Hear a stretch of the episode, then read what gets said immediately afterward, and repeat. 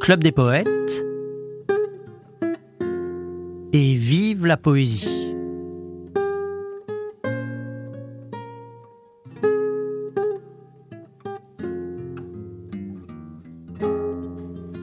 Homme libre, toujours tu chériras la mer. La mer est ton miroir. Tu contemples ton âme dans le déroulement infini de sa lame, ton esprit n'est pas un gouffre moins amer.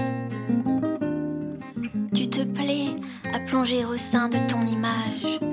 Tu l'embrasses des yeux et des bras, et ton cœur se distrait quelquefois au bruit de cette plainte indomptable et sauvage. Vous êtes tous les deux ténébreux et discrets.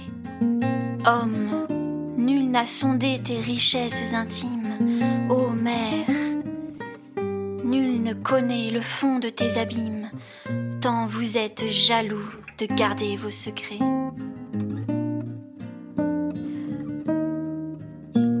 Et cependant, voilà des siècles innombrables que vous vous combattez sans pitié ni remords, tellement vous aimez le carnage et la mort.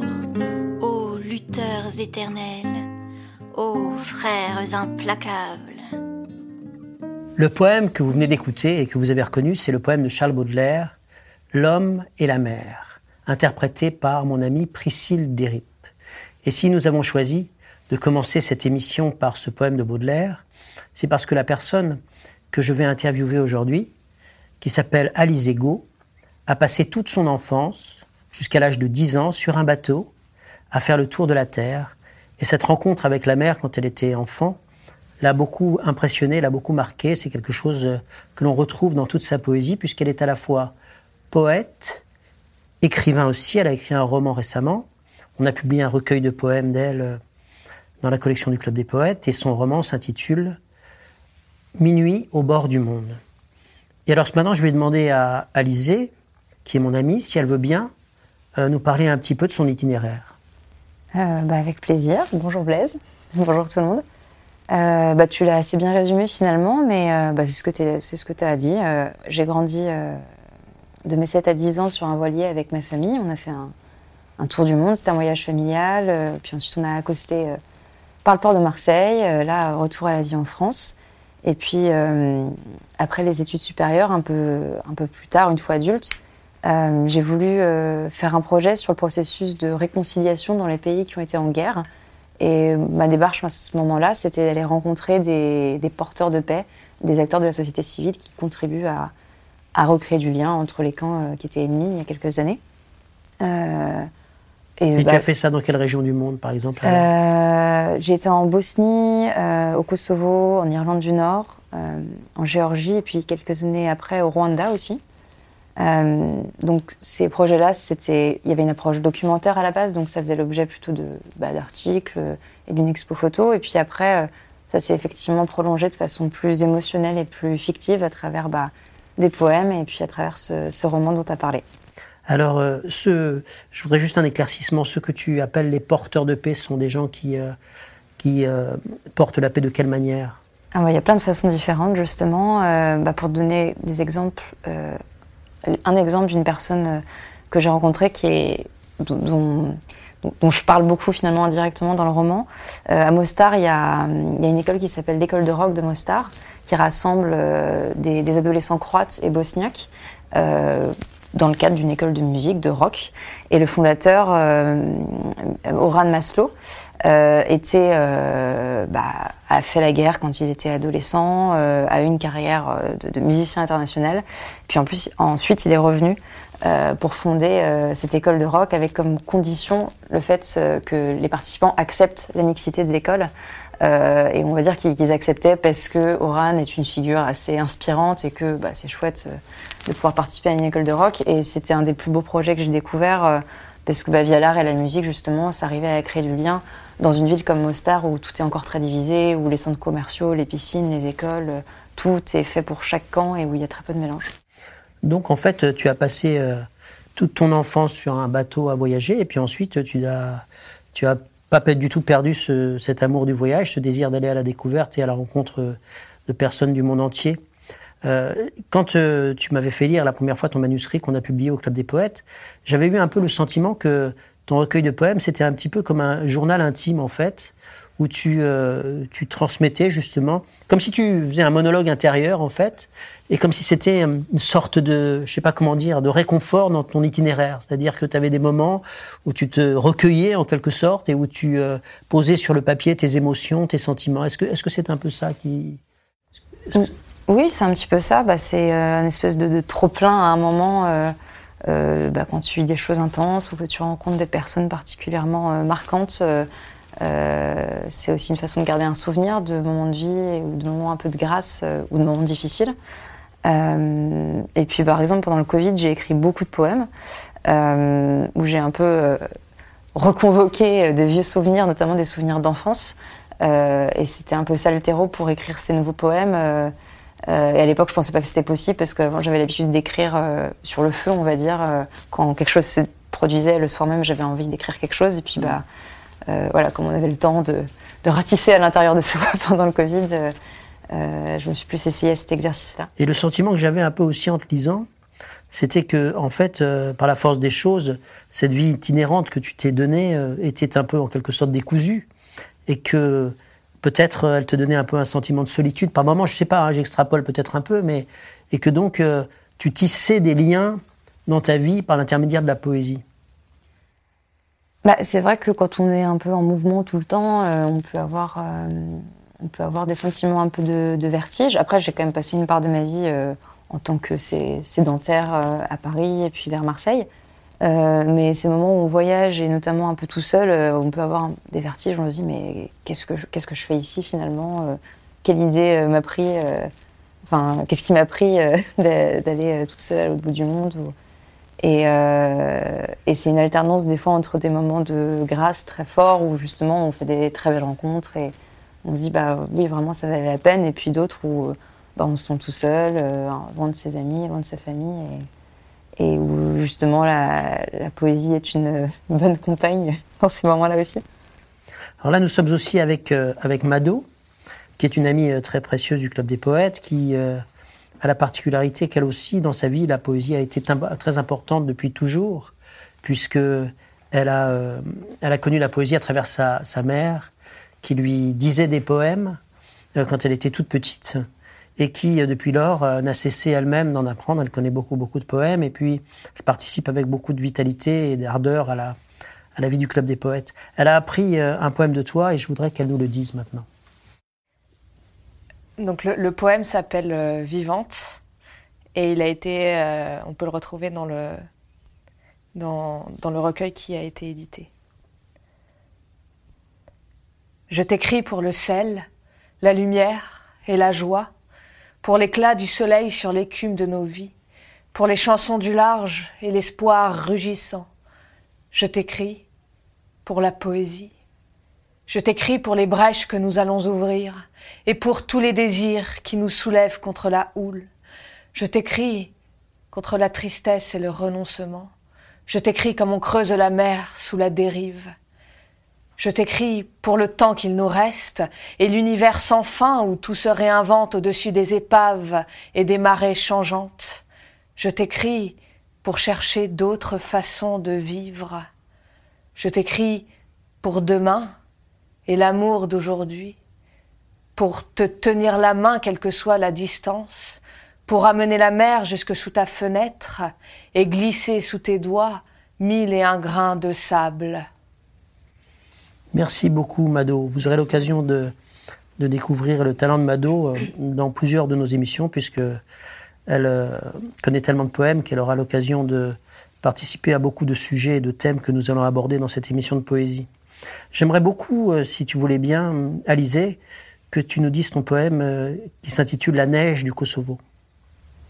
D'accord. Donc, ce poème-là, c'est un poème que j'ai écrit justement suite à ce voyage en, Bosnie euh, et au Kosovo et dans les Balkans euh, en général. J'ai pris la première place laissée par le hasard, qu'apporte le nom des villes que l'on ne retient pas et la couleur des champs qui passent. Les visages touchés par la mélancolie des grands espaces s'observent dans les vitres striées de mille cicatrices invisibles. Le ciel est aussi blanc qu'une feuille de canson où l'œil se repose ou dessine. Il me vient à rêver que ce train n'arrive jamais en gare. J'entends de nouveau le moteur d'un autocar fatigué qui sillonne les plaines enneigées de Mosti, les murs percés de maisons anonymes et les carcasses de voitures calcinées. Et nous poursuivons notre route le long du courant joyeux des rivières indifférentes aux vies noyées. À l'aube, je redescends les pentes de Belgrade sous un ciel écorché, en poussant devant moi une valise trop lourde. La ville est engourdie dans son manteau de givre et je dois devancer le soleil pour attraper le premier train. Mille passants anonymes à chaque entrée en gare, mille adieux invisibles au delta des départs. Plus loin, je me revois à bord de ce taxi malhonnête, traversant à pleine vitesse une moitié du Kosovo. Quitter ce pays pour un autre, où les champs de blé se ressemblent. À chaque départ, me voilà prête à livrer mon cœur à un lambeau de fenêtre, le stylo à la main. Jusqu'à cette arrivée en pays inconnu, où la nuit chaotique nous ballotte sans façon jusqu'à notre chambre. Je voudrais que ce train n'arrive jamais en gare pour me perdre un peu plus sur les sentiers de mes souvenirs de voyage. J'ai perdu plus en cours de route que je n'ai jamais amassé. La buée du matin se dissout sur mes lèvres et l'étreinte de l'hiver me suit comme un amour qui m'aurait entièrement dépouillé. Merci beaucoup pour cette, euh, cette euh, introduction dans ton univers. Et comme je l'ai dit euh, tout à l'heure, je suis très sensible au fait que tu, ce qui est pour moi une des choses les plus importantes en poésie, qu'on a vraiment le sentiment quand, tu, quand on lit ce que tu écris ou quand on l'écoute, que tu nous ouvres en fait tes appartements intérieurs en quelque sorte, que tu nous invites dans le cœur de tes expériences les plus intimes et dans une forme de solitude dont René Daumal disait que elle est la seule chose que nous ayons en commun. De ce point de vue-là, je pense que ça illustre bien tout ce qui m'importe en ce qui concerne la poésie, c'est-à-dire cette faculté d'aller à la rencontre de quelqu'un dans ce qu'il a vraiment de plus particulier, tout en euh, sentant qu'à travers cette révélation qu'il nous fait, cette confidence plutôt qu'il nous fait de, sa partie la plus intime, il arrive à rejoindre ce que nous-mêmes, nous avons de plus intime, et donc il fait appel à quelque chose qu'on pourrait dire être un universel humain. Alors on est aussi avec une amie qui s'appelle euh, Mireille, euh, qui elle aussi euh, fait partie intégrante de la vie du Club des Poètes depuis quelques années, et qui, à qui ça tient à cœur de soutenir la jeune poésie, et qui donc prête souvent sa voix et son talent à des jeunes poètes qui fréquentent le club. Alors il y en a que vous découvrirez par la suite, comme par exemple notre amie Isadora, dont Mireille connaît aussi des poèmes, mais là elle va interpréter pour nous un poème d'Alizego. Rien ne presse Rien ne presse vraiment. Je le vois désormais à la forme des vagues, bercé par les courants qui enflent vers le large. Rien ne presse chez la graine, devenue baobab, aux rêves de géante et au ventre citerne. Rien ne presse entre deux corps qui se souviennent et les regards qui brillent sur le quai de la gare. Rien ne presse dans les fragments de verre dont le vent fait des billes à offrir à la mer. Rien ne presse dans la blessure qui saigne sa douleur, dont les larmes séchées s'agrègent et se fissurent sous la peau violacée. Rien ne presse dans le souffle qui tombe au fond de la poitrine et les rêves qui remontent boire le sucre des vignes, dans les désirs germés aux sources de la nuit et les promesses confiées à son plus vieil ami. Rien ne presse.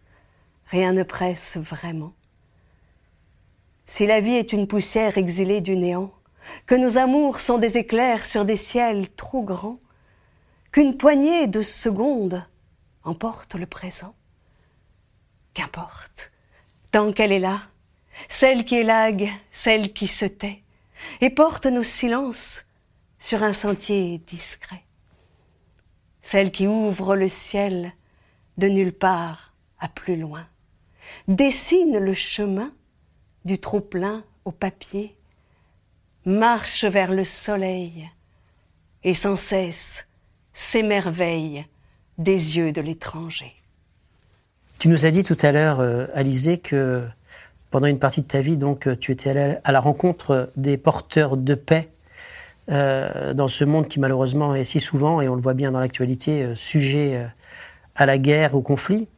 D'une certaine manière, c'est tout le sens de l'existence du Club des Poètes, c'est de porter à travers le partage de la parole poétique ce recours et ce retour à la fraternité qui est possible entre les êtres humains, mais que l'actualité semble tellement démentir si souvent. Moi, je m'aperçois très souvent d'ailleurs qu'au Club des Poètes, on, reçoit des gens qui sont de toute sensibilité poétique, de toute origine, de toute religion, de toute euh, sensibilité politique aussi, et qui, euh, certainement dans beaucoup de contextes euh, autres que celui de la poésie, seraient amenés à être dans des états de tension ou même de, ou même de brutalité, alors que quand ils sont nimbés, baignés par la poésie, eh bien, euh, ils rejoignent en fait en eux ce qu'ils ont de plus tourné vers la beauté et ça leur crée un point commun euh, très important.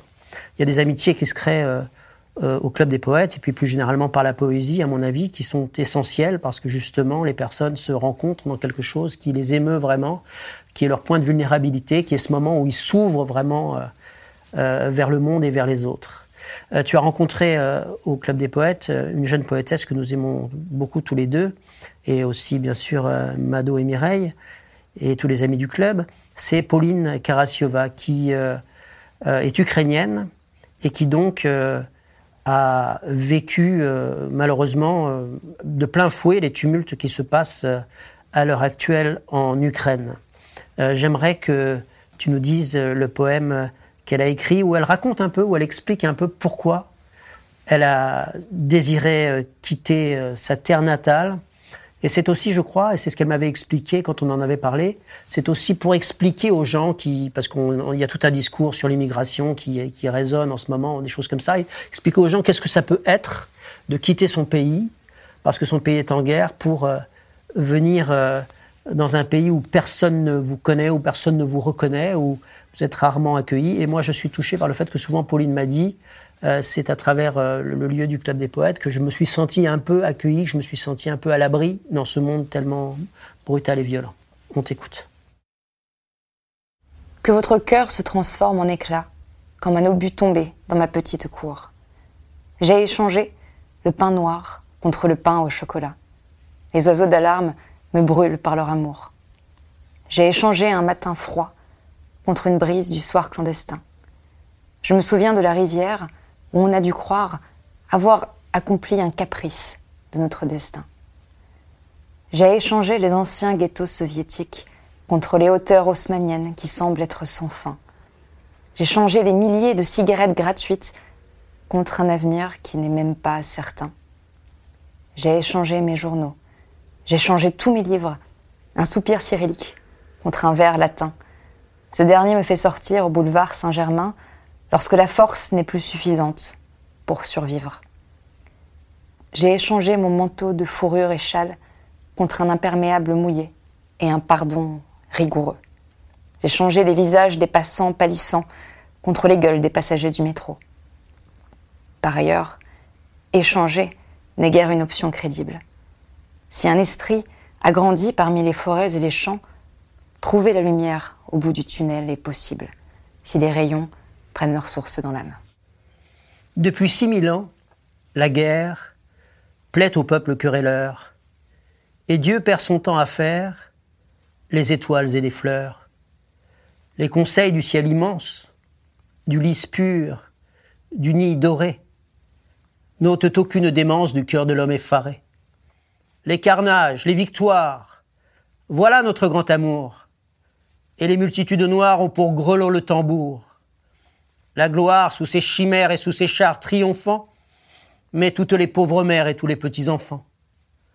Notre bonheur est farouche, c'est de dire allons, mourons, et c'est d'avoir à la bouche la salive des. L'acier, lui, les bivouacs fument, pâles nous nous déchaînons.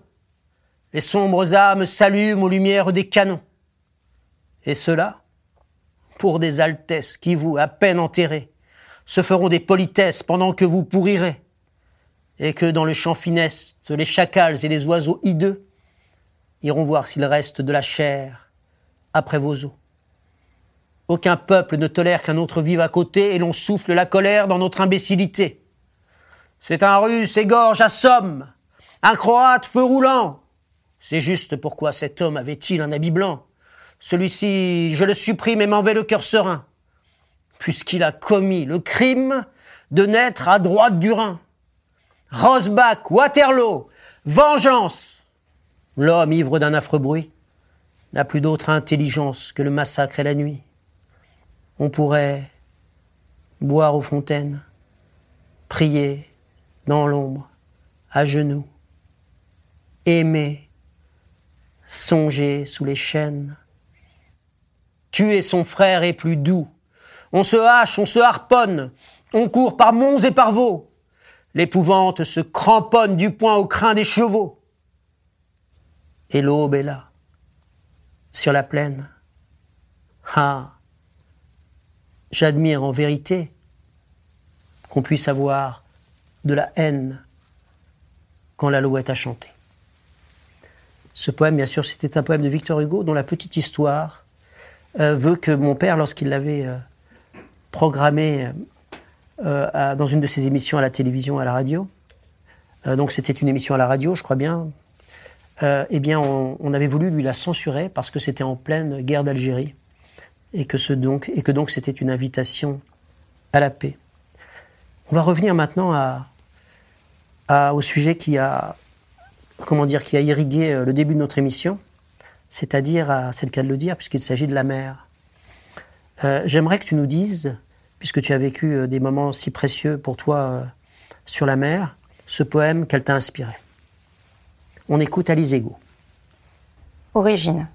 Je voudrais venir te voir, la mer m'asseoir à tes côtés, effleurer de mes doigts la surface des années, te parler de toutes celles où je suis loin de toi, m'excuser des absences, de venir les mains vides et le cœur à ras-bord. Comme à ton habitude, tu laisseras sur mon front quelques baisers de sel, sans poser de questions. Le drap qu'il te suffit de déployer pour préparer ma chambre retombera sur le sable. Dans cette maison sans mur, au tapis de galets et aux rideaux d'embrun, oserais-je te dire que je ne suis là que de passage et qu'au bout de la grève, je rebrousserai chemin? Le temps n'a pas de prise sur ta réalité. Alors tu fredonneras les vieilles berceuses de nos premières veillées sous les étoiles. Ta voix ample et puissante qui protège et rassure comme elle fissure les digues à l'autre bout du monde. Je n'ai rien pris de toi, sauf cette façon de respirer, à force de chercher dans mes poumons le son d'un coquillage. Je ne suis plus cet enfant que tu peux balloter dans tes bras, faire rire et consoler d'une tendresse animale. Mes chevilles s'arrêtent là où repartent tes vagues. Par les villes et les champs, j'ai fait d'autres escales, cherché d'autres pays, chéri d'autres visages. C'est là-bas que je vis, près de toi que je viens retrouver l'évidence du mouvement. Je garde des marins le respect du grand large et une certaine idée du vent. Tu m'as porté avant que je ne sache parler, et l'odeur de ta peau toujours continue de m'appeler au bord de l'océan. Merci beaucoup à Alice Ego. Je m'aperçois que les 28 minutes imparties à cette émission sont bien courtes pour euh, explorer une œuvre comme la tienne. J'espère qu'on aura l'occasion, bien sûr, de t'inviter à nouveau. Et puis, euh, j'espère aussi que tous nos auditeurs eh bien, euh, vont parler de cette émission autour d'eux, qu'ils vont la partager sur les réseaux sociaux, de sorte que ton œuvre euh, devienne, vienne au jour comme elle le mérite. Voilà. Merci beaucoup et merci beaucoup bien sûr aussi à Mado et à Mireille pour leur soutien. Si je peux dire un mot, euh, je pense que c'est aussi beaucoup grâce au Club des Poètes euh, qui encourage tellement la poésie et, et, je trouve ça assez formidable en ce moment de voir autant de, bah, de, personnes qui osent dire leurs poèmes et qui font des choses assez incroyables comme, bah, comme Pauline par exemple dont on a parlé. C'est vrai, c'est vrai, avec beaucoup de talent. C'était Et vive la poésie, l'émission hebdomadaire du Club des poètes. Et pour terminer, quelques mots du fondateur Jean-Pierre Renet. Bonsoir amis, bonsoir, qui que vous soyez, où que vous soyez, si vous avez quelque chose sur le cœur, quelque chose qui passe difficilement, Écrivez-moi, écrivez-moi tout de suite comme on écrit à un ami, et nous serons peut-être un peu moins seuls. Bonsoir, à la semaine prochaine, et vive la poésie